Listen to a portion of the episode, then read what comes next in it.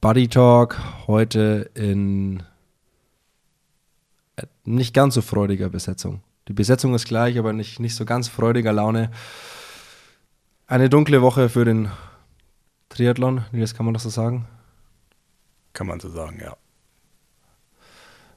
Beim Ironman Hamburg, wer es noch nicht mitbekommen hat, ist letzten Sonntag ein tragischer Unfall passiert. Ähm, auf der Radstrecke ist ein Motorradfahrer mit einem, ein Medienmotorradfahrer mit einem entgegenkommenden Age Group Athleten zusammengestoßen und der Motorradfahrer ist leider verstorben, auch direkt an der Unfallstelle.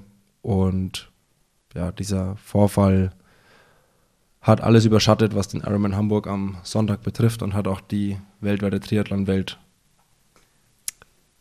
hat überschattet und überschattet sie immer noch. Und was dieser Unfall nach sich ziehen muss, welche Dinge sich verändern muss, müssen, damit sowas hoffentlich nie wieder passiert, was Nils aus Athletensicht dazu zu sagen hat und was Nils Meinung ist, wie er den Sonntag erlebt hat und was ich aus Mediensicht dazu, dazu denke. Ähm, ja, darum, darum ging es in dieser Folge. Und wir haben gar nicht so, so ganz stark viel über was hätte irgendwie besser laufen müssen, so aus Veranstaltersicht gesprochen, sondern haben dann nur einen kleinen Ausflug hingemacht, sondern irgendwie so viel mehr, was war es denn jetzt? Viel mehr so ein, viel mehr so ein persönliches Meinungsding. Äh, ein Gedankenkarussell. Ja, nennen wir es Gedankenkarussell rund um dieses Thema und ja, präsentiert wird das Ganze von der Coro Drogerie. Nils, ich habe letzte Woche ja erzählt, dass ich, äh, dass ich Himbeeren mit weißer Schokolade überzogen äh, bestellt habe. Und ähm, das Warten hatte ein Ende. Sie kamen an und äh, ich habe so ein paar, also die ersten drei, vier Stück habe ich natürlich ähm, weggeballert wie, wie nicht. Also zack, zack, zack, weil ich so, weil es so gut ist. Und dann habe ich aber angefangen, die Dinger auch mal ein bisschen zu lutschen. Und dann wird diese Schokolade, weil die so ganz dünn ist, die schmilzt dann ganz, ganz schnell. Und dann kommt diese Himbeere so ein bisschen raus. Und dann hast du da so ein, dann wird das so, so, so, so, so richtig weich. Und dann, wenn du das dann so ein bisschen kaust, Nils, ich sag's dir, das ist bis jetzt wirklich mein Koro-Drogerie-Endgegner. Du musst dir diese mit weißer Schokolade überzogenen Himbeeren in deinen nächsten Warenkorb ballern. Und damit du da auch ein kleines bisschen sparen kannst, Nils, gibt's mit dem Code BuddyTalk 5% auf deinen nächsten Koro Speisekammer Refill. Und für alle, die es nicht wussten, die Koro Drogerie hat nicht nur Himbeeren mit weißer Schokolade überzogen, sondern ich würde sagen, die Koro Drogerie hat alles, was dein Speisekammerherz begehrt. Also von sämtlichen Frühstücksgrundnahrungsmitteln, alles in Großpackungen, aber auch Dinge wie Nudeln und Pesto und ja, also man kann quasi fast ausschließlich seinen Wocheneinkauf bis auf frische Sachen bei der Coro Drogerie machen. Und damit geht's los in eine etwas bedrücktere Folge. Trotzdem viel Spaß damit. Drück mal Start. Ja, läuft, läuft. Läuft. Nils, läufst du? Ähm, also. Hast du, hast du eine Speicherkarte drin? Läuft deine Tonaufnahme? Ach so, ja, so, so meinst du. Ja, ich bin aber auch gerade äh, sportlich gelaufen. Ähm, und hast du deinen Ton gepegelt? Ich habe meinen Ton gepegelt. Ich bin bereit. Guti. Nils, wie geht's dir? Äh, ja, es also mir selber geht es an sich eigentlich ganz gut. Ich muss sagen, es waren dann doch irgendwie aufregende Tage, äh, in denen man sich sehr viel Gedanken gemacht hat zu verschiedensten Problemen. Ähm, und ich glaube, jetzt so nach boah, vier, fünf Tagen ist so ein bisschen mehr Normalität wieder reingekommen bei mir. Auch wenn das Thema immer noch omnipräsent im Kopf vorhanden ist. Äh, ja, also geht mir irgendwie ähnlich. Ähm, wir haben seitdem noch gar nicht gesprochen, wirklich. Ähm, unsere Konversation hat irgendwann in dem WhatsApp-Verlauf am Sonntag geendet. Während dem Rennen, ich glaube, eine der letzten Nachrichten war, dass du uns geschrieben hast, dass im Livestream gesagt wurde, dass der Motorradfahrer verstorben ist. Und dann hat es relativ schnell, also seitdem haben wir nicht viel gehört voneinander.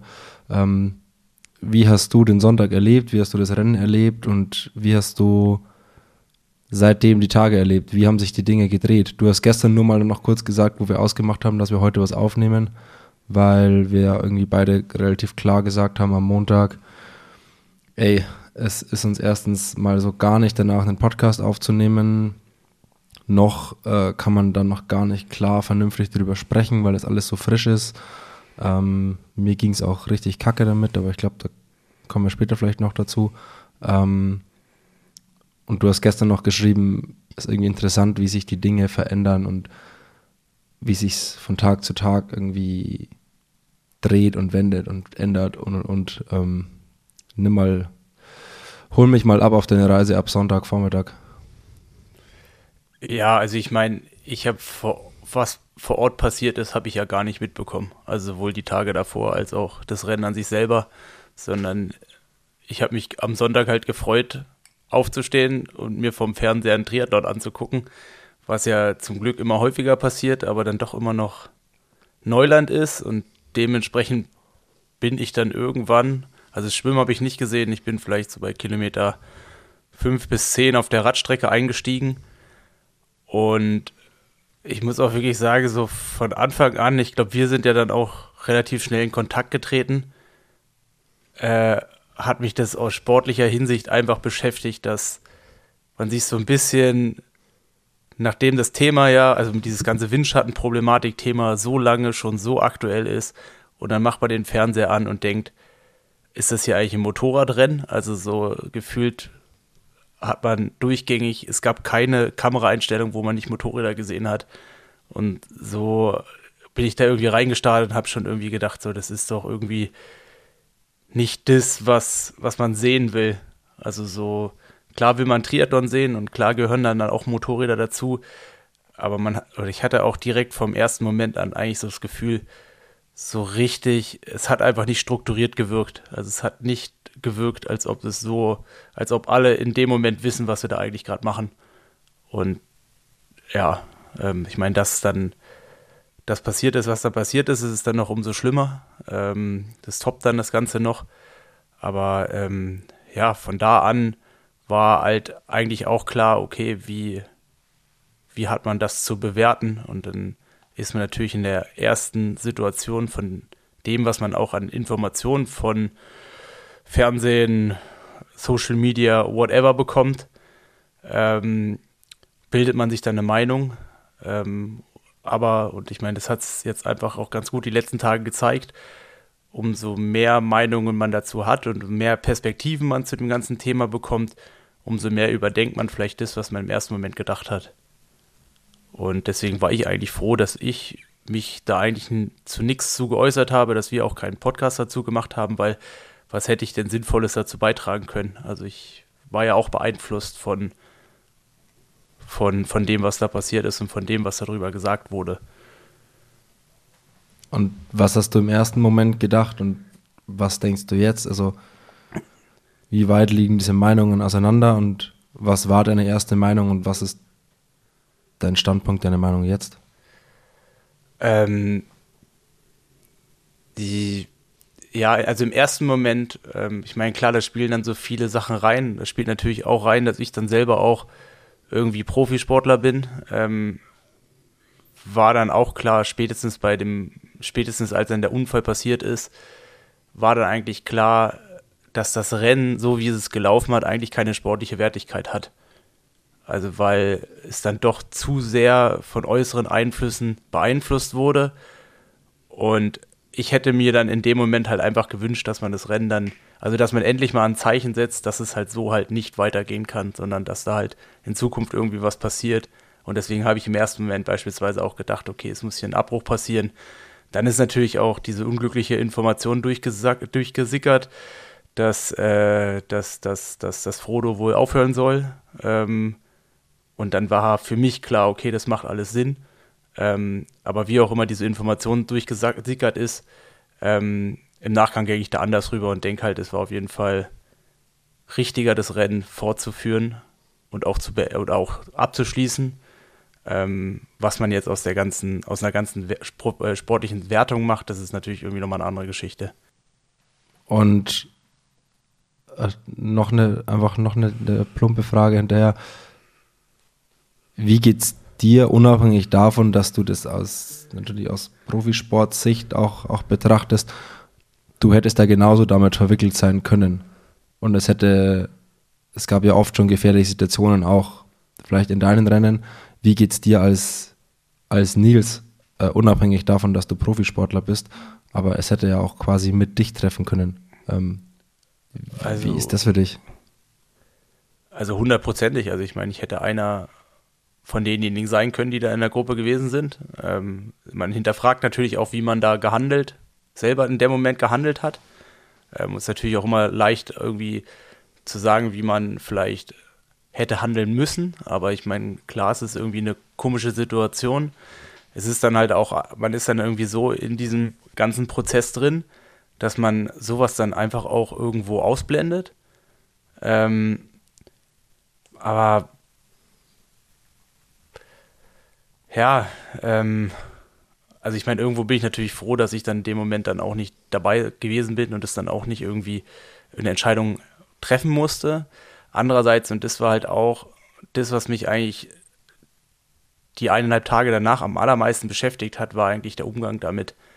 Also dass, äh, dass Iron Man ähm, sowohl vor Ort oder halt auch im Livestream halt einfach weitergemacht hat und halt einfach, man hat ja eher so das, äh, so das Gefühl, sie gucken einfach weg und lassen das so durchlaufen. Und das fand ich so, gerade so als Profi, schwierig jetzt so im Nachgang für sich selber zu bewerten, wenn man halt auch denkt, da muss einer sterben, dass halt trotzdem nichts passiert im ersten Moment oder dass halt irgendwie Kommentare gelöscht werden und pipapo. Wie will man denn dann in der zweiten und dritten, ähm, also wenn man das weiterspinnt, wie will man denn dieser ähm, Agentur oder wie will man denn Iron Man ähm, Glauben schenken in allem anderen, um das halt dann auch zu verbessern, wenn man dann doch irgendwie das Gefühl gezeigt bekommt, dass halt einfach nur weggeguckt wird oder halt, dass einfach weitergemacht wird, so wie sie es halt schon immer kennen und schon immer Iron, gemacht haben. Iron Man hat ja mittlerweile dann einige Erklärungen und Statements dazu abgegeben, wo sie ja sich so in die Richtung rechtfertigen, dass sie erst abwarten wollten, bis alle Angehörigen informiert sind, was ja tendenziell grundsätzlich absolut der richtige Gedanke ist. Ähm, ich weiß nicht, ob das im ARD-Stream beachtet wurde, quasi, dass alle Angehörigen schon informiert sind oder ob das medial früher rausging, als alle Angehörigen das erfahren haben. Das weiß ich jetzt nicht, aber dass Ironman sagt, ey, wir müssen erst abwarten, bis alle Angehörigen, bis alle informiert sind. Wir haben, es gibt da ein Protokoll und und und, und ist ja absolut richtig. Aber ähm, die Kommentatoren haben ja die ganz klare Anweisung von oben bekommen. Ähm, sie dürfen über das Thema, es wird quasi, es muss totgeschwiegen werden und sie machen ganz normal weiter. Und die Information hatten sie aber schon, dass er verstorben ist. Und dass ich dann noch weiter von einem Fantastic Day, von einem Glorious Day und von Water Race und wie perfekt die Bedingungen sind und wie schön Hamburg ist, weiterspreche, obwohl ich die Information bereits habe, nur von oben quasi verboten bekomme, darüber zu sprechen, ist halt absolut pietätslos. Das ist halt äh, an Respektlosigkeit und Ignoranz einfach nicht zu überbieten. Dass ich, ich muss ja nicht sofort gleich alle Informationen, die ich habe, auch raushauen. Ich kann damit vernünftig umgehen und ich kann damit auch sagen, okay, wir müssen gewisse Zeitpunkte abwarten. Aber dann trotzdem da einfach das, das gar nicht zu thematisieren, gar nicht drüber zu sprechen, das völlig wegignorieren und die Show einfach äh, glorious, fantastic und amazing einfach, einfach durchzubolzen. Und dann komischerweise, als die Top 10 Männer im Ziel waren, dann haben sie die Info rausgegeben. Okay, jetzt, jetzt, haben sie, jetzt wurde quasi alles informiert und jetzt haben sie die Info, jetzt können sie damit rausgehen.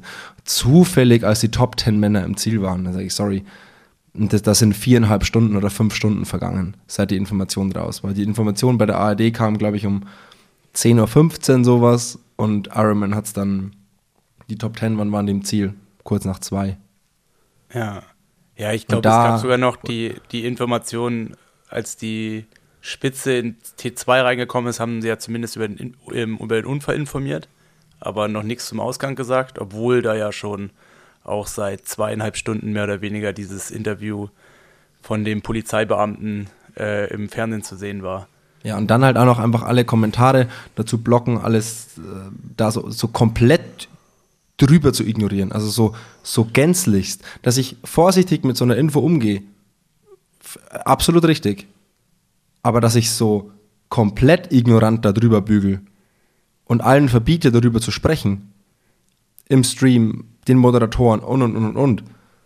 Und nicht einfach, irgendwann war, haben sie ja, glaube ich, mal von einem Medical-Problem irgendwie gesprochen. Also sie haben ja so, so, so ein, Ja, so ja, genau, so ein Mini-Fiezel haben sie mal irgendwie anklingen lassen, aber halt einfach, also ich fand es einfach so unfassbar respektlos und sie haben einfach so so drauf geschissen und haben einfach nur weitergemacht und dass es dann zufällig nach den Top 10 Männern halt, also die wollten einfach nur ihre Show durchdrücken und dann kann man sich quasi damit befassen.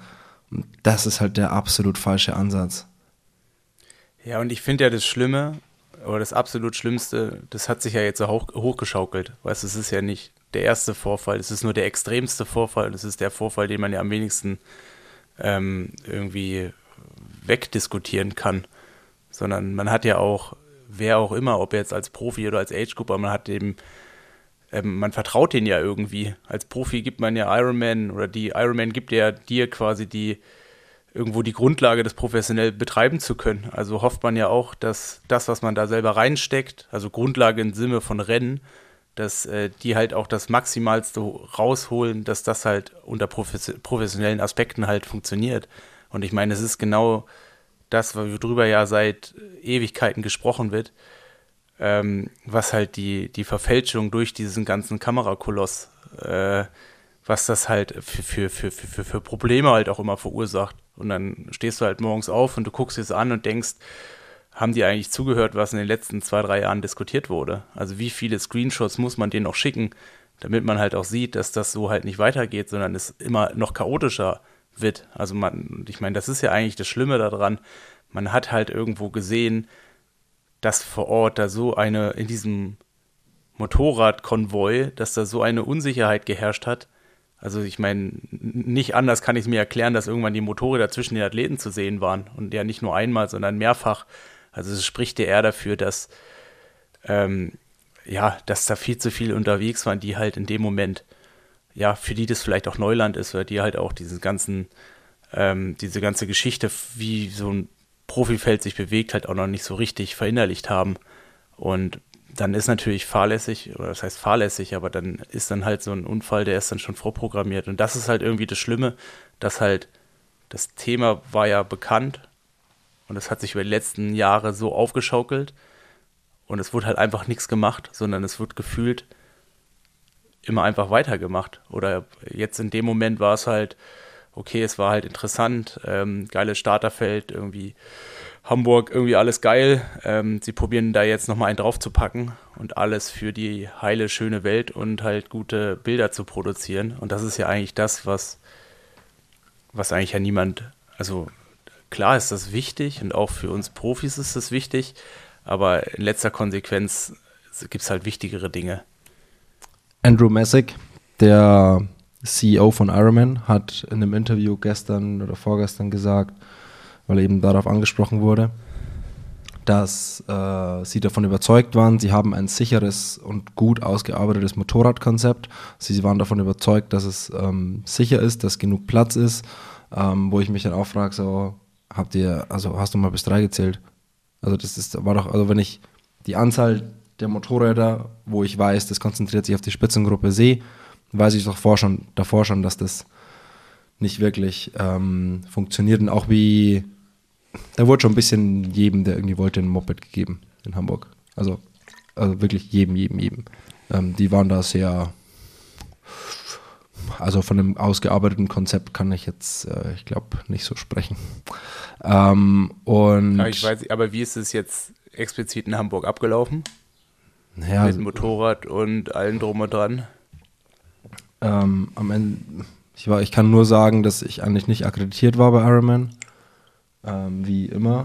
Und dann habe ich ähm, Tag vorher mal, stand ich im Zielbereich irgendwie rum, wo dieser, diese Pressekonferenz war und habe mich dann nur erkundigt, wie das am Renntag sein wird, wo man auch ohne Akkreditierung ein gutes Zielfoto machen kann.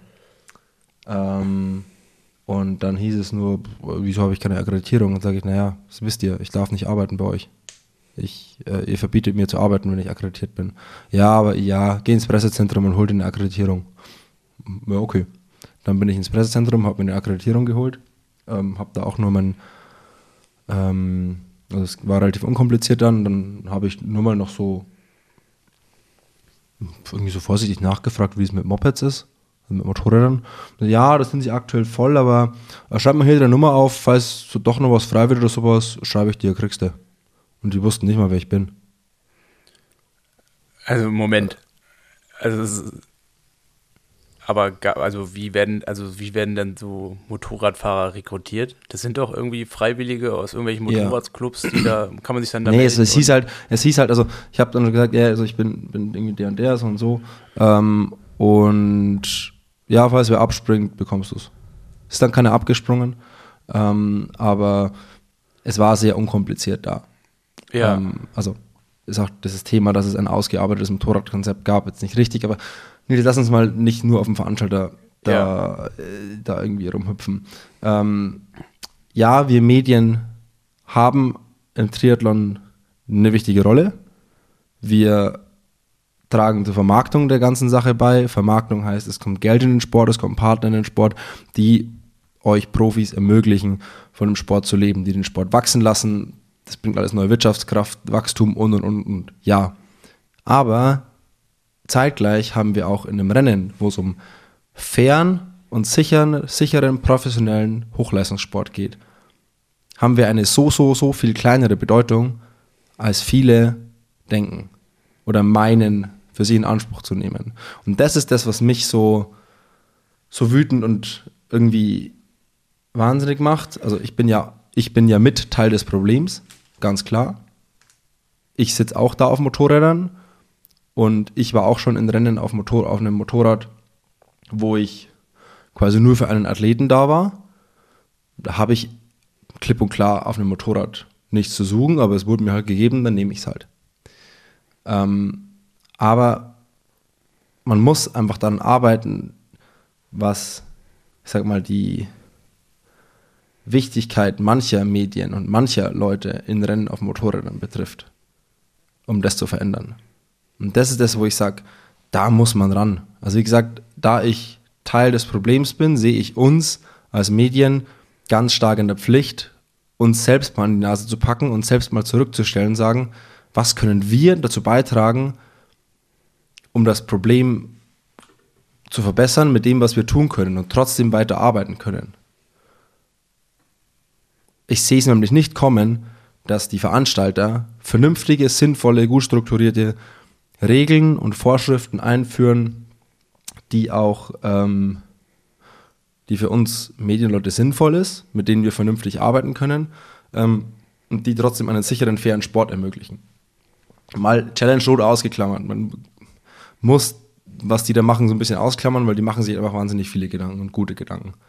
Aber viele andere große Rennveranstalter, lassen wir bei Ironman bleiben. Ich sehe es nicht kommen, dass Ironman sinnvoll gute Regeln einführt, ähm, die das Problem verbessern und uns trotzdem vernünftig arbeiten lassen. Und da sehe ich uns Medienschaffende halt in der Pflicht, uns um mal Gedanken zu machen, wie können wir helfen, was zu verbessern. Weil am Ende des Tages geht es immer um den Sport und nicht um das, was wir machen. Ja, das ist wichtig, aber das können wir auch auf anderen Wegen machen. Wir müssen nicht immer auf Motorrädern daneben herfahren. Müssen wir nicht. Fakt. Ich kann Rennen genauso gut abbilden, wenn ich nicht daneben herfahre. Jetzt in Rot werden wir nur von außen eine Strecke gefahren. Sage ich jetzt im Vorfeld, super, passt. muss ich mir halt Gedanken machen. Ich muss mir halt raussuchen, wann will ich wie wo sein, wie ist ungefähr der zeitliche Rennplan, wann ist, wann ist die Männerspitze wann wie wo, wann ist die Frauenspitze wann wie wo? Und was soll dann mein Rennplan sein. Und damit kann ich in meinen Augen voll arbeiten. Nur weil wir seit 20 Jahren auf Motorrädern sitzen. Und seit 20 Jahren machen wir das ja genau so. Und es ist sonst nicht möglich, ein Rennen abzubilden, heißt es nicht, dass das stimmt. Und ich sehe uns Medien noch viel mehr in der Pflicht, was daran zu ändern, als glaube ich, das von vielen bis jetzt gesehen wird. Weil wir sind das Problem. Und das Problem an sich kann sich ja mal am schnellsten, am einfachsten beheben. Ja, also, also ich glaube, es gibt schon Unterschiede. Also ich, ich denke halt auch, also ich meine, A muss man natürlich auch sehen, ähm, so wie es ja jetzt gerade ist, nur dem Veranstalter die Kommunikation zu überlassen, ist auf jeden Fall auch falsch, weil das kann äh, ja auch irgendwie ausgenutzt werden und halt irgendwie dann das gezeigt werden, was man zeigen will, oder da, über das gesprochen werden, oder dann wird über das gesprochen, über das man sprechen will. Das ja, gut, aber, richtig. aber nicht, dass sie, dass, ähm, dass, dass Iron Man die Kommunikation einfach völlig verkackt hat und dass da absolut respektlos und scheiße gehandelt hat, ist, glaube ich, kein Geheimnis. Also ja, da, das aber, lässt sich nicht wegdiskutieren. Also ich denke, man müsste grundsätzlich erstmal Möglichkeiten finden und ich glaube, da gibt es auch nochmal Unterschiede, ob man Bilder macht. Also ich glaube, das kann, lässt sich natürlich so regeln, wie, wie du es gesagt hast. Und ich denke, genau. da, da, muss man nicht äh, auf dem auf dem auf dem Motorrad nonstop unterwegs sein. Ähm, aber ich meine, wir wollen ja auch und ich will ja auch, also ich meine, ich mache jetzt selber noch ein halbes Jahr Sport und dann will ich natürlich auch alle vier Wochen mir ein Triathlon-Rennen in höchster Qualität natürlich liebend gerne irgendwie im Wohnzimmer angucken. Ähm, und dann ist natürlich die Frage, wie kriegt man sowas abgebildet? damit halt Sicherheit und halt auch Fairness gewährleistet ist. Und da muss man halt jetzt einfach sehen, so wie es, wie man es jetzt probiert hat, und das ist ja jetzt nicht das erste Rennen, ich glaube, das ist mit Abstand das extremste Rennen, hat man halt noch keine Lösung gefunden, weil man halt auch gefühlt seit Jahren halt immer einfach probiert, so ein Rennen gleich abzubilden. Also irgendwie von der Seite oder wie auch immer. Und ich glaube, das sowohl als Fairness als auch aus Sicherheitsgründen ist halt das größte Problem, dass halt, sobald du halt nonstop, und ich meine, meistens hast du ja nur ein oder zwei Kameras, die ja dann halt in der Spitze sind, die halt dann daneben herfahren, ähm, dass die halt so ein Rennen äh, da halt beeinflussen und halt auch den Sicherheitsaspekt da irgendwie gefährden. Ähm, und das ist ja jetzt so auch die Frage, und ich meine, ich, ich meine, ich bin jetzt der falsche Ansprechpartner, ich kann keine Kamera bedienen. Ähm, aber wieso funktioniert es irgendwie im Radsport? Und wieso funktioniert es? Ich meine, klar, im Radsport gibt es auch immer wieder die Diskussion, aber, und ich meine, klar muss man auch sagen, dadurch, dass da Windschatten der Fahren erlaubt ist, ist natürlich, ist das Problem vom Windschattenfahren halt nicht so extrem da, wie es bei uns ist. Aber es muss doch irgendwie eine Möglichkeit geben, ein ordentliches Bild zu haben, wenn es halt auch von ein bisschen weiter weg ist oder von ein bisschen weiter hinten. Aber das da, und das ist ja jetzt einfach so gewesen, einfach mal, keine Ahnung, zwischen fünf und zehn Motorrädern neben acht Athleten herfahren. Ja, viel das, mehr. Das waren ja teilweise irgendwie 12, 14 Stück. Ja, und das kann, also, das, das, das finde ich halt nach wie vor crazy. Und, also du äh, hast halt, also, um das mal aufzuzählen, was da so alles rumgeistert bei 10 bis 12 Motorrädern. Ja, ich meine, man muss ja noch dazu du, sagen, jetzt muss du hattest, du hattest also ist ja jetzt schon mal viel schief gelaufen, weil gerade so äh, Polizei, die muss ja eigentlich irgendwie 300, 400 Meter vorwegfahren und die war ja jetzt auch mitten im Feld drin teilweise. Also du hast, ich glaube es waren alles mal ohne Gewehr, aber so grob. Drei Motorräder von Ironman. Einmal Ironman Fotograf, Ironman Videograf und Ironman Social Media. Dann hattest Aber du. Wer ist denn, wer ist, wer ist für die, wer ist denn für den Livestream dann verantwortlich? Einer von den dreien? Boah, ich, nein, nein, nein. Ich glaube, das ist nochmal extra. Wie gesagt, ohne Gewehr. Dann hat, hast du zwei oder drei Kameras Livestream. Ich glaube, es waren, ich weiß nicht, ob es zwei oder drei waren. Dann hast du zwei Motorräder ARD. Oder eines. Also auf einem Motorrad saß Ralf Scholz und ich glaube, es gab dann noch eins von der ARD. Ja, mit der Kamera, ja. So, und dann sind wir schon mal bei 8. Dann hast du noch einen Referee. Und dann hast du noch keine freischaffenden Medien. Dann hast du Ja. alle Magazine. Dann hast du Bildagenturen wie Getty. Dann hast du Leute wie mich. Einfach Freelance, frei arbeitende Fotografen, die teilweise nur für einen Sponsor unterwegs sind, die für viele Firmen arbeiten und und und und. So, und dann hast du, schnell als du guckst, 12 bis 14 Motorräder da. Und da muss man halt anfangen, mal zu überlegen, okay, wie komme ich von dieser Anzahl an Motorrädern mal grundsätzlich runter? Und dann auch wenn es noch weniger Motorräder sind, wenn es dann mal, wenn man es das mal reduziert hat auf, lass es mich auf fünf Motorräder reduzieren, wie kann ich mit fünf Motorrädern möglichst fair und sicher mich verhalten für das Rennen? Sei es mit Abst größeren Abständen zwischen den Motorrädern, sei es mit, ich, whatever, keine Ahnung. Das ist dann ähm, vielleicht auch der nächste Schritt, aber ich muss im ersten Schritt erstmal das ganze Thema überdenken, dass wir immer alle da vorne mitfahren müssen. Weil das Quatsch ist. Weil es gibt dann auch viel zu viele Leute, die da auch dann quasi nichts zu suchen haben. Und wenn ich nur für einen Athleten da bin, mal ich dann eingeschlossen manchmal, habe ich nichts auf einem Motorrad zu suchen. Basta. Ende der Diskussion. Und wie gesagt, ich bin rundherum glücklich damit, wenn ich von außen an die Strecke gefahren werde. Wo liegt da mein Problem? Ja, also ich meine, es ist ja jetzt nicht so, dass es in anderen Sportarten anders gehandhabt wird, ne? Also ist nicht sogar auch bei der Tour oder so, äh, sind ja die wenigsten, oder gibt es ja ein, zwei Fotografen, die auf dem Motorrad unterwegs sind, oder? Ja, also zum Beispiel, also ich weiß es auch nicht, wie es da genau läuft, aber zum Beispiel so ein, so ein Jared Gruber, der der größte aller Zeiten, der ist ungefähr der Jan Frodeno der Radsportfotografie. Ähm, also er ist wirklich GOAT in meinen Augen. So ein Jared Gruber hat bei der Tour wahrscheinlich so drei Tage auf einem Motorrad oder vier und das ist dann, den Rest machen die auch einfach so von außen an die Strecke irgendwie hin. Andererseits, wenn man halt wirklich mal so ein Radrennen sich angeguckt hat, da fahren ja gefühlt erstmal 100 Motorräder vorweg, bevor überhaupt dann das Führungsmotorrad kommt. Und äh, aber ich meine, es ist natürlich eine komplett andere Gebung und bei uns geht es ja jetzt schlussendlich nur darum, das so hinzubekommen, dass man das sowohl schafft, einen Livestream, halt auch Live-Bild zu zeigen, was ja nicht, also in den meisten Fällen ja nicht funktioniert, wenn man an irgendwelche Teilen der Strecke gefahren wird und halt auch ein faires, sicheres Rennen zu gewährleisten. Der Livestream hat Der Livestream hat alleroberste Priorität da immer. Und das ist auch richtig so. Der Livestream ist wahnsinnig wichtig. Es ist für den Sport unglaublich wichtig, dass es live in der ARD kommt. Das ist Ja. brutal wichtig. Und da haben wir kleinen Scheißerchen uns anständig hinten anzustellen. Das ist einfach so. Ja, Und um aufs Thema Sicherheit zu kommen.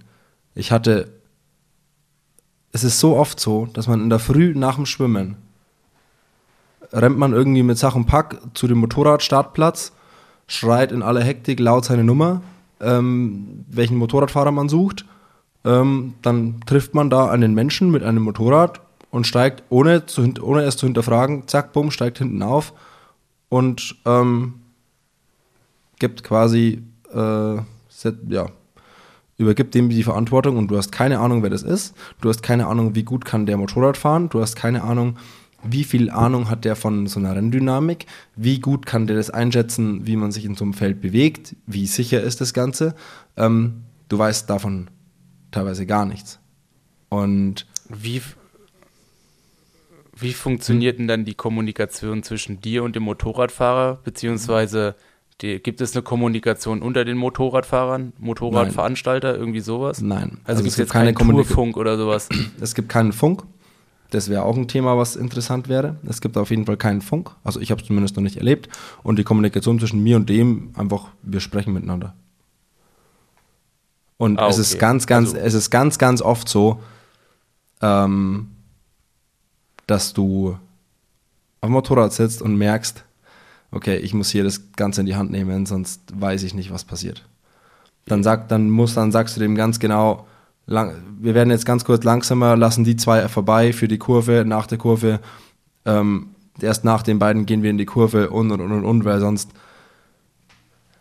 einfach, weil da einfach oft keinerlei Gefühl da ist, wie verhalte ich mich sicher und vernünftig, wann kann ich wo was überholen, wie fahre ich, wenn ich um mich rum zwei Athleten habe, wie fahre ich so eine Kurve an, wie, wann muss ich mal abrupt rausnehmen und die vorbeifahren lassen, damit es sicher da vorne weitergeht und und und und und. Und ich weiß es auch von vielen anderen Fotografen. Ich hatte jetzt gerade eben, bevor wir hier quatschen, ähm, mit ähm, einem, boah, ich glaube, der ist Brite, einem britischen Fotografen ähm, gesprochen und der hat auch erzählt, er ist schon so oft, ähm, hat er nach fünf Minuten gesagt, okay, stopp, er steigt hier ab, er fährt nicht weiter. Weil er einfach kein sicheres, gutes Gefühl hatte und nicht davon überzeugt war, dass der Kollege da weiß, was er tut. Und da muss man auch ran. Ja, es ist mega schwer, Motorradfahrer zu finden, die sich in der Früh um sechs an einem Sonntag äh, für kein Geld freiwillig, vielleicht für eine Wursthimmel und ein Spezi, ähm, sich damit reinbegeben und Motorradfahrer und Fotografen, Kameraleute, Schiedsrichter und Co. Ähm, fahren. Aber ich muss halt auch gewährleisten, dass ähm, sowohl für die Sicherheit der Leute, die hinten drauf sitzen, für die Sicherheit des eigenen Motor den, des Motorradfahrers selbst und die Sicherheit aller Leute, die auf der Strecke sich bewegen, dass derjenige weiß, was er tut. Und das ist eben ganz oft leider Gottes nicht der Fall und das lässt auch mich so nachdenklich werden, weil ich hatte letztes Jahr in Rot hatte ich mit Jan Frodeno zwei so gefährliche Situationen, dass wenn ich in Rot nicht ähm, einen mega, mega guten Motorradfahrer ähm, gehabt hätte, Grüße an, Grüße an Frank, ähm, bester Mann, wenn ich den nicht gehabt hätte, dann hätte sonst was passieren können. Und das nimmt man dann immer so, so hin, diese gefährlichen Situationen. Das ist dann bei Höchstgeschwindigkeit mega, mega knapp. Der Athlet schimpft. Ähm, man ist die Scheißpartie in der ganzen Situation und denkt sich, ja, okay, let's go, es geht weiter. Ähm, das Rennen geht weiter. Man ist in so einem, in einem Rausch da so drinnen und macht halt weiter und denkt nicht nach, wie gefährlich das war. Wie gefährlich es wirklich ja. war. Und jetzt am Sonntag dann, ähm, als es dann eben passiert ist, so ein paar Stunden später oder auch am Abend, ich war mit, mit Niklas Bock ähm, am, am Hotelzimmer, haben dann auch mega viel gesprochen. Da wurde mir dann erstmal klar, wie gefährlich waren diese Situationen eigentlich wirklich alle. Und die waren nämlich so gefährlich, dass es halt auch hätte enden können wie am Sonntag. Und das ist halt auch ein Thema, was so dieses, es hätte, es hätte auch mich treffen können, äh, was ja, ganz ehrlich gesagt, richtig scheiße und richtig schwer ist. Ja, also ich meine, ich kenne das nur aus anderer Perspektive. Ähm, und man ist ja dann auch so in diesem Wettkampfding drin, dass man das so schnell alles ausblendet. Aber wie häufig man schon von einem Motorradfahrer geschnitten wurde oder ich meine, es ist ja dann nicht absichtlich oder so, sondern es ist halt einfach, dass in dem Zusammenhang eigentlich selten irgendwie was stattfindet. Also woher soll der Motorradfahrer wissen, wie man als Radfahrer tickt und dann dahinter noch eine Aufgabe machen und äh, diese ganze Voraussicht, die existiert halt so selten und man hat halt so häufig das Gefühl so, oh, puh. aber man sieht das ja dann eh immer so, also man ist in dem Moment, ist man ja nicht so, dass man denkt, oh, ich hätte hier, ich hätte hier stürzen können, sondern in dem Moment ärgert man sich ja, dass man bremsen musste. Weißt du? Also das ist ja das, was du im Rennen hast und du blendest es ja direkt wieder aus. Also wenn ich mir jetzt auch, letztes Jahr in Frankfurt war auch einer, ich weiß nicht, ob das sogar zweimal der gleiche war, auf jeden Fall, ich wurde zwei, dreimal in der Kurve halt so richtig geschnitten. Und dann ist auf einmal ein Motorradfahrer vor dir und du denkst jedes Mal, wie kann das überhaupt, also warum ist das so? Also warum, ähm, aber ja, ähm, und ich glaube, das ist halt das Thema, wo man halt auch wirklich da nochmal ran muss, dass man vielleicht sogar auch, keine Ahnung, ob das realistisch ist oder so, aber dass man da halt wirklich wie so Teams, dass sich so Teams bilden, die von mir aus dann das ganze Jahr über Triathlon covern und es dann halt wie so professionelle Livestream-Agenturen sind oder so, die das halt hauptberuflich machen. Ähm, von mir aus halt auch mit, äh, mit, mit, mit, mit, mit einem Sportler, der das noch aus, aus der Regie oder so alles nochmal mitkontrolliert oder keine Ahnung, ich finde es halt auch so. Ich meine, wenn man jetzt auch wieder sagt, der muss ja eigentlich vor Ort sein, dann hätte man ja auch wieder ein Motorrad mehr, ne? Für jemanden, der das alles kontrolliert. Ähm, weiß jetzt auch nicht, ob das dann in dem Fall jetzt das Beste ist. aber zumindest, dass man da halt mehr Expertise halt reinbekommt, dass das halt zukünftig, was halt tausendmal halt gut, gut gegangen ist, was hätte auch schon immer schlecht ausgehen können, ähm, ja, dass man da halt einfach mal auf die Bremse oder dass man da endlich mal auf die Bremse geht, dass es da halt besser wird.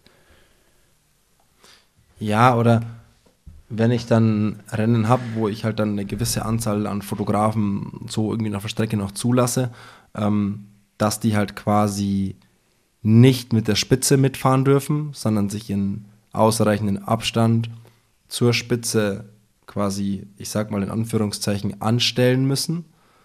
Ähm, dass jedes Motorrad muss irgendwie 50 Meter Abstand haben. Und es gibt vorne halt einen Marshall und die Motorradfahrer haben Funk. Und wenn die Strecke es erlaubt und es quasi breit genug ist, lang genug ist, offen genug ist, können die Stück für Stück überholen, um nach vorne zu ihrem nächsten Spot wieder zu fahren. Dann hast du ein langsames, kontrolliertes Überholen, hast, klar, du hast dann 50 oder 60 oder lass es 100, whatever, man muss halt den Abstand festlegen. Hast du Motorräder nach hinten aufgereiht, aber in weitem Abstand. Abstand heißt auch wieder, es ist einsichtig, es ist sicher, es entstehen keine engen Motorradsituationen untereinander. Und wenn die Straße halt breit genug ist und es alles offen genug ist, dann erlaube ich einem nach dem anderen langsam zu überholen. Sehe ich als definitiv sicherer und auch wieder fairer an. Und ja, wir können auf der Strecke fahren, wir können unsere Spots fahren und können fotografieren. Aber es ist jetzt alles, wenn man jetzt Rot nimmt oder Hamburg nimmt oder auch Frankfurt nimmt, das sind halt alles Szenarien für die erste Runde, ne? Also spätestens, ja. wenn die Age-Grupper dann dazukommt, was ja nochmal die nächste Gefahr äh, darstellt, dann ähm, kannst du das halt auch nicht mehr so handhaben, ne? Ja, aber muss ich in, also, also. Ich meine, klar, wenn ich nicht, halt auch wenn, also, also, wenn ich es nicht gebacken bekomme, in zwei Stunden, zumindest mal mein 0815 Setup, was ich unbedingt haben muss, zu fotografieren. Weiß ich nicht. Also, das muss möglich sein. Auf einer Mitteldistanz geht es ja auch. Ja. Weißt du? Also, wenn man Männer- und Frauenrennen hat, ist es immer noch ein bisschen schwieriger, weil du diese großen Abstände hast und durch große Abstände kommst du, dauert ja eine halbe Stunde, bis du wieder vorne bist. Das dauert unendlich lange. Ähm, aber, ey, ich, ich da, wir sind auch nicht bei Wünsch dir was. Es muss halt einfach klare Regeln geben und es muss klare Arbeitsbedingungen für alle gleich geben. Und wenn für alle die gleichen Arbeitsbedingungen herrschen, dann ist es für alle in Ordnung. Es ist vielleicht erstmal Veränderung für viele, weil es halt seit langer Zeit schon immer so ist und bequem ist. Natürlich ist es bequem. Klar, ich steige auch gerne nach dem Schwimmen auf mein Moped, sitze da vier Stunden drauf. Ist bequem. Das ist entspannt. Ich habe da keinen Stress. Ähm, der fährt mich überall hin, wo ich ihn hinhaben will. Ich kann nebendran fahren. Alles mega entspannt. Aber wir sind nicht, wer wünscht dir was? Es muss sich was ändern. Und wenn ich dann nur, wenn ich, wenn vorgeschrieben wird, wir haben nur noch die erste Runde, um das vernünftig zu covern. Wir dürfen von mir aus auf der Strecke fahren, aber nur ähm, mit den und den und den Voraussetzungen. Wir dürfen nicht nebendran fahren, wir dürfen nur überholen. Fertig. Dann habe ich Regeln, an die muss ich mich halten, wie überall in Deutschland. Und da sehe ich so, aber ich sehe es halt eben nicht kommen, dass sinnvolle Regeln kommen, die vernünftige Arbeitsbedingungen für Medien schaffen und zeitgleich auch ein faires und sicheres Rennen ähm, geben. Also das faire und sichere Rennen ist die oberste Prämisse, die es geben muss. Das ist an allererster Stelle, dass es einen fairen, sicheren Profisport gibt. So, und dann müssen wir jetzt Wege finden, wie wir uns Medien drumherum da reinbauen können, dieses Rennen, um diese Fairness und Sicherheit nicht zu gefährden. Weil das war definitiv die letzte Zeit nicht gegeben. Ja. Ohne Wenn und ja, Aber. Bisher, also gerade jetzt die letzten zwölf Monate hat man einfach weggeguckt. Also so. Und jetzt ist halt das zwangsläufig passiert, was hätte nie passieren dürfen, aber was schon, schon fast in irgendeiner Art und Weise, ja, äh, ja, man irgendwie hat kommen sehen, ne? Also Ja, also Aber ich bin ja- letztes, ich habe letztes Jahr in Rot, wo ich diese gefährlichen Situationen hatte, wo dann ähm, irgendwie alles mal rum war und ich wieder ins Pressezentrum bin, bin ich ähm, dem Medienchef von Rot über den Weg gelaufen. Und das Erste, was ich gesagt habe, ey, was da heute da vorne los war, es war einfach zu gefährlich. Es war einfach too much, es war zu hektisch, es war zu gefährlich. Und da habe ich mal noch gar nicht vom sportlichen Aspekt, den wir unter Fairness jetzt mal verorten, gesprochen.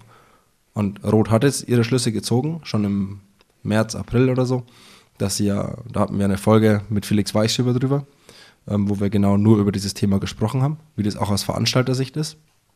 Ähm, wie das aus dieses Thema Hamburg und Co. aus Veranstaltersicht ist, ähm, kann ich auch mal den Podcast mit Ralf Scholz und Philipp Flieger ähm, empfehlen, wo Felix Weichsöfer zu Gast war. Der ist gestern erschienen, also Bestzeit-Podcast, habe ich heute mh, das meiste zumindest davon gehört. Ähm, gibt auch interessante Einblicke, wie das aus Veranstaltersicht alles, ähm, alles aussieht, was wir gar nicht beurteilen können. Ähm, aber, boah, wo habe ich jetzt angefangen? Jetzt habe ich mich irgendwie verrannt. Ähm, äh, ich habe dir auch nicht zugehört. nee. das ist schön. Es freut mich, dass du mir nicht zuhörst. Nee. Nee, aber ich, aber ich meine, was, was mich ja immer so ein bisschen, so, also ich meine, es wird ja immer Gefahren geben. Und ich meine, es ist ja jetzt auch wirklich die Frage, wo das alles so hin, sich hin entwickelt. Ähm, und ich meine, ich weiß nicht, in was, also was da irgendwie sinnvoll ist oder nicht. Ähm, aber, ich, und ich meine, das mit den ganzen Motorrädern, das ist ja jetzt auch ein rein Profi-Problem. Also, weißt du, es ist jetzt, ähm, wenn es jetzt kein Profifeld geben würde, würde es wahrscheinlich äh, deutlich weniger Anfragen für Motorräder etc. geben und dann würde man natürlich auch keinen Livestream haben. Dementsprechend ähm, weiß ich nicht, ob das überhaupt äh, ob das überhaupt umsetzbar ist und ob das auch überhaupt Sinn ergibt und inwieweit das sogar auch unsere Sportart so ein bisschen ähm, ja, also bisher macht es ja das so aus, dass man halt wirklich sagt, okay, in Zukunft, so wie es halt in der PTO jetzt auch schon ist, muss man das vielleicht auch einfach trennen, um halt viele Punkte gewährleistet zu können. Weil, und ich meine, es ist halt auch das, ist, ich meine, in Hamburg hat man das ja dann noch abgebrochen, weil das war in der ersten Runde schon brutal, aber jetzt stell dir mal vor mit den ganzen Age-Groupern und sowas und das ist ja nochmal alles brutaler. Ähm, und kann man die Ansprüche, die man so hat, also dass man sich das angucken will und allen drum und dran und und die, die, die Berichterstattung und von mir aus selbst dann können ja Fotografen nicht unbedingt aufs Motorrad, sondern müssen dann halt auch an irgendwelche speziellen Orte gefahren werden, damit die das halt ähm, abbilden können. Ähm, ist es vielleicht sinnvoller, zukünftig auch zu sagen, okay, das Profifeld muss halt separat stattfinden, damit man halt dieses, was ein professioneller Sport mit sich bringt, und ich meine, da geht es jetzt in den letzten Jahren immer mehr in die Richtung, also dass wir halt einen Livestream brauchen, dass wir halt eine Berichterstattung brauchen, ähm, aber dass es unter den Rahmenbedingungen, wie man Triathlon in den letzten 20, 30, 40 Jahren erlebt hat, dass das vielleicht einfach nicht mehr up-to-date ist. Da bin ich halt aber auch so ein bisschen.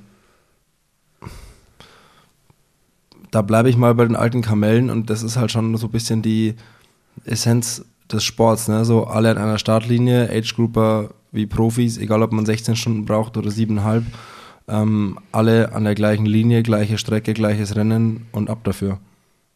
Ich meine, das macht, glaube ich, das macht auch den Reiz für viele irgendwie aus. Das ist so das Interessante des Sports, dass in der frühen Wechselzone ja alle gemeinsam ihr Rad herrichten, egal ob jetzt ein Jan Frodeno oder ähm, eine x-beliebige Hobbyathletin, ähm, die äh, sich damit einen Traum erfüllt. Also das ist ja, weißt du, hundertprozentig. Also ich meine, ich habe es jetzt auch immer gemocht und es war immer etwas, was unseren Sport dann halt auch ausmacht. Ähm, ich meine, klar, eins zu eins vergleichen kannst du es ja sowieso nicht, weil es gibt unterschiedliche Regelungen. Ähm, sportlich durch diese ganze Mo Motorradproblematik konntest du das ja bisher auch nicht eins zu eins alles irgendwie vergleichen. Plus die ganze Renndynamik in den Rennen. Aber ich meine, ist natürlich auch klar, das betrifft dann ja auch nur die professionellen Age-Groupern, sage ich sie mal, und den Profis, sondern alles, was dahinter kommt, denen ist ja dann auch eher wichtiger für das Gefühl, was so darum herum an so einem Renntag dann herrscht. Aber äh, ich meine, es ist halt dann wirklich die Frage, ähm, wie kriegt man das dann andersweitig hin? Ähm, ich meine, ich selber, ähm, ich meine, ich bin jetzt auch ein bisschen ein gebrandmarktes Kind, weil mir ist ja in Rot damals in der zweiten Runde, ist es ja auch zu einer Kollision gekommen ähm, beim Überholen. Ähm, da bin ich ja quasi ähm, ja, also ich, es ist total schwer zu sagen. Es ist halt einfach passiert. Ich bin, ich habe halt überholt, ähm, wie auch immer. Auf einmal war jemand vor mir. Ähm, da ist dann zur Kollision gekommen. Ähm, ich kann noch nicht mal sagen, wer daran da schuld war, ob ich schuld war, weil ich es übersehen habe oder ob die äh, Frau äh, quasi irgendwie in mich eine Welle reingefahren ist. Ist ja auch irgendwie zwangsläufig irgendwie ähm, also ich meine, ich meine, das Thema ist durch, da muss man jetzt nicht mehr groß drüber reden, aber es ist halt dann doch so eine zweite Runde, auch durch die Geschwindigkeitsunterschiede, die dann halt auch herrschen, plus die Motorräder, die dann halt dann noch drumherum sind, ist halt einfach die Frage, wie weit verfälscht sowas dann auch ein Rennen, wie weit ähm, ist das überhaupt sicher? Oder müssen wir uns zukünftig Gedanken machen? Und ich meine, da waren ja schon immer Rennen, wie beispielsweise Zell am See, eine große Runde, wie beispielsweise Hawaii, waren schon auch immer deutlich angenehmer zu absolvieren, wie halt irgendwie Frankfurt Rot, wo man in der zweiten Runde eigentlich durchgängig am Überholen ist und die ganze Zeit es mehr darum geht, ähm, aufzupassen, vorausschauend zu denken, weil man halt irgendwie 20 km schneller fährt wie die, die man überholt. Und ähm, ja. Aber ich glaube, es macht es halt nicht unbedingt einfacher für einen Veranstalter, eine Strecke zu geben, ne? Eine Strecke zu, zu bauen. Also eine Strecke zu bauen muss ja es muss ja so immens schwer sein, also es muss ja unglaublich schwierig sein. Und dann musst du auch, auch, dann hast du ja aber auch gleich wieder 180 Kilometer, das heißt, du brauchst doppelt so viele freiwillige Helfer. Du brauchst doppelt so viele Volunteers, du brauchst doppelt so viel Infrastruktur, du brauchst, also das ist ja jetzt nicht nur so, okay, wir machen eine ein, einrundige Strecke, sondern das ist ja der, der Rattenschwanz, der sich da hinten ranzieht, der ist ja für den Veranstalter ähm, kaum irgendwie, also kaum zu stemmen quasi. Und wir haben immer mehr sterbende Triathlon-Veranstaltungen, immer mehr Veranstaltungen sterben aus, weil es keine Veranstalter mehr gibt, weil es nicht mehr möglich ist, mit Veranstaltungen Geld zu verdienen, weil und, und, und, und, und, und. Ja, ähm, ja. also ich meine, ist jetzt ähm, klar, dass das alles, dass das schwer ist umzusetzen. Deswegen halt auch wirklich und ich meine, es ist ja jetzt auch nicht so, dass ich das will oder sowas. Und ich meine, das Herz will natürlich irgendwie was anderes. Ähm, aber im Sinne, um den Sport, also oder den Profisport dann wirklich professionell aufzuziehen, ohne dass dann wegen verschiedensten Sachen verfälscht wird, ist natürlich die Frage, ob man darüber nachdenkt, wenn man halt sagt, okay, man braucht einen Livestream, man will halt das gecovert haben, man will halt alles das auch in die Welt raustragen ähm, inwieweit es dann auch vielleicht Sinn ergibt, dass man das so ein bisschen loskappelt. Also, dass man halt auch sagt, von mir aus dann Samstag und ich denke mal auch in so ein professionelles Rennen, wenn jetzt, äh, ich weiß nicht, wie viele sind in Hamburg gestartet, 50 Leute, vielleicht 60 Leute, die kannst du ja auch easygoing auf einer 20 Kilometer Runde neu mal rumfahren lassen, ne? Also ist vielleicht nicht schön und klar nimmt es auch viel des Reiz von so einem Rennen. Ähm, aber ist natürlich irgendwie sicherer und ist natürlich fairer. Ja, aber das erscheint mir auch so ein bisschen der einfache Ausweg zu sein. Ne? Also für einen Veranstalter schwierig, aber jetzt einfach so. Wir müssen einfach. Wir müssen den Sport so lassen, wie er ist. Das ja, Drumherum ist halt denn, einfach aber, jetzt. Aber das aber Drumherum, das, das, Drum, das Drumherum ist, ist ja dann, so schnell gewachsen. Aber was ist denn dann PTO? Ja, PTO ist eine, eine, eine, ganz eigene Sache. Aber ich kann jetzt nicht ja. eine Challenge Rot oder einfach, ich kann jetzt keine großen traditionellen Rennen ähm, da sagen, okay, wir machen jetzt zwei Renntage, einmal Profis, einmal Age Grouper.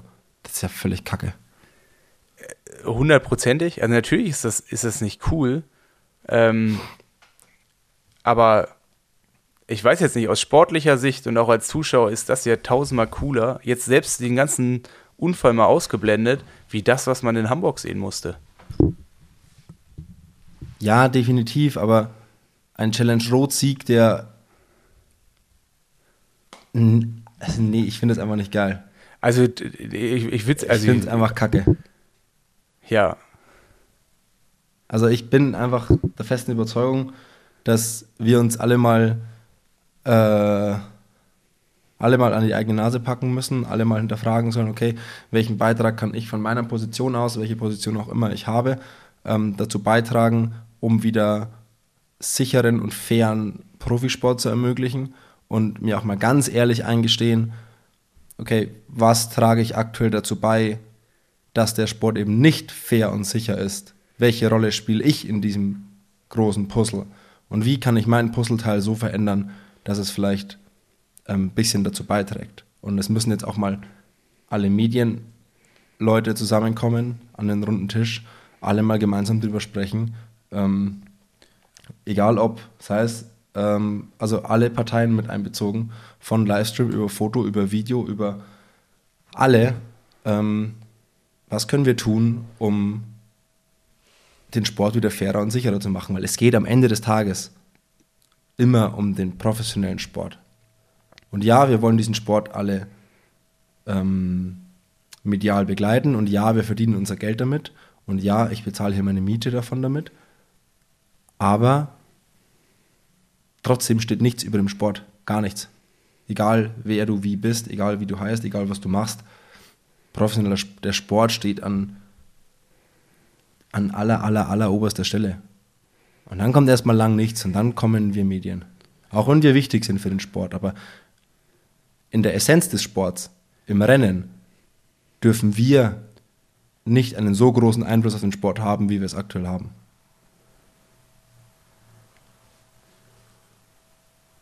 Ja, aber, und ich meine, da ist ja, glaube ich, auch das Hauptproblem. Ich weiß jetzt auch nicht, wie weit du den Bestzeit-Podcast von, von, mit Felix gehört hast. Warte, ähm, ganz bin, interessant sind eigentlich die letzten zehn Minuten. Und die, ich glaub, mir, mir, mir, mir, fehlen noch elf Minuten. Ja, ich glaube, da wird es nämlich erst richtig interessant, weil da geht es genau um das, was, ähm, was man ja so gefühlt in den letzten zwei Jahren halt gefühlt hat. Also alle Profis schreien auf und wollen Veränderung. Es kommt proaktiv was wie Race Ranger, also Veränderungswünsche. Und es ist halt jemand, der sich nicht mit dir an den Tisch setzt, um darüber zu reden, um es halt irgendwas zu verändern, sondern macht halt einfach so weiter. Also und da bin ich schon, da bin ich schon, dass der, dass der, dass der Gegenüber am Tisch fehlt. Und das ist das, was ich meinte, dass ich es nicht kommen genau, sehe, das ist, dass ein Veranstalter sinnvolle Sachen macht. Ja. Das ist genau das Gleiche, dass ich der festen Überzeugung bin oder der Meinung bin, dass ein Veranstalter, wie es jetzt Ironman ist, wird keine also wenn sie neue Regeln einführen, würde es mich ganz stark wundern, wenn sie sinnvoll sind für alle Beteiligten. Also in erster Linie wäre es sinnvoll, für, also wichtig, dass es sinnvoll für den Sport ist. Aber ich sehe es nicht kommen, dass sie sinnvolle Regeln ähm, bringen, die sinnvoll für alle sind. Also die, die das große Ganze vernünftig sehen und vernünftig abdecken. Deswegen, deswegen sehe ich uns so in der Pflicht. Ja. Ja, Weil, Iron Man wird erst alle extern raushauen, bevor sie ihren eigenen Social Media Typen, der vorne mitwählt, ja, natürlich. raushaut. Ja, selbstverständlich. ja. Und Iron Man Deutschland, das hatte Felix ja auch gesagt, die dürfen ja nichts sagen. Das ist alles so zentralisiert von oben gesteuert, dass, dass Iron Man Deutschland jetzt dann nicht einfach sagen kann, ja, okay, kommt für unsere Rennen in Deutschland, ähm, kommt mal alle nach Frankfurt, wir setzen uns alle an einen runden Tisch, äh, wir treffen uns alle mal und wir diskutieren mal was Vernünftiges aus. Das ist ja dann nicht möglich, weil das ja scheinbar nicht, die dürfen ja scheinbar nichts. Deswegen kann man ja da auch nicht mit denen irgendwie sprechen oder so. Ich habe ja auch schon, wie oft ich schon versucht habe, mit Ironman vernünftig Kontakt aufzunehmen, um über diese Media-Richtlinien zu sprechen oder sowas. Das ist ein, ein, ein schier unmögliches Unterfangen. Ja, ja, ist schon verrückt. Und ich meine, das ist halt das, äh, wo man halt dann wirklich, oder ich dann auch nach, nach dem Rennen in Hamburg irgendwie eineinhalb Tage so zu knabbern hatte, dass im Endeffekt ist Ironman ja also oder du kommst als Profisportler nicht um Ironman herum. Also die bestimmen halt irgendwie alles und du musst dich dem beugen und du hast halt auch keine richtige Möglichkeit, da irgendwie was gegen zu machen. Beziehungsweise du bist halt dann auch nur ein kleiner Fisch in diesem ganzen Teich. Und ähm, das gibt dir halt so ein bisschen, ja, also einfach ein ungutes Gefühl. Also wie willst du denn so eine Agentur vertrauen, dass sie zukünftig irgendwie für einen fairen Sport da sind? Also das halt weiß ich nicht, wenn der Falsche einen positiven Dopingtest hat, also einfach nur als Beispiel, dass das halt auch ans Licht kommt. Ähm, weil die das ja dann selber auch in einem schlechten Licht dastehen. Und wenn du, man kann das Ding ja tausendfach weiterspinnen oder so, aber umso mehr man sich darüber Gedanken gemacht, umso, umso, umso schockierter ist man dann eigentlich.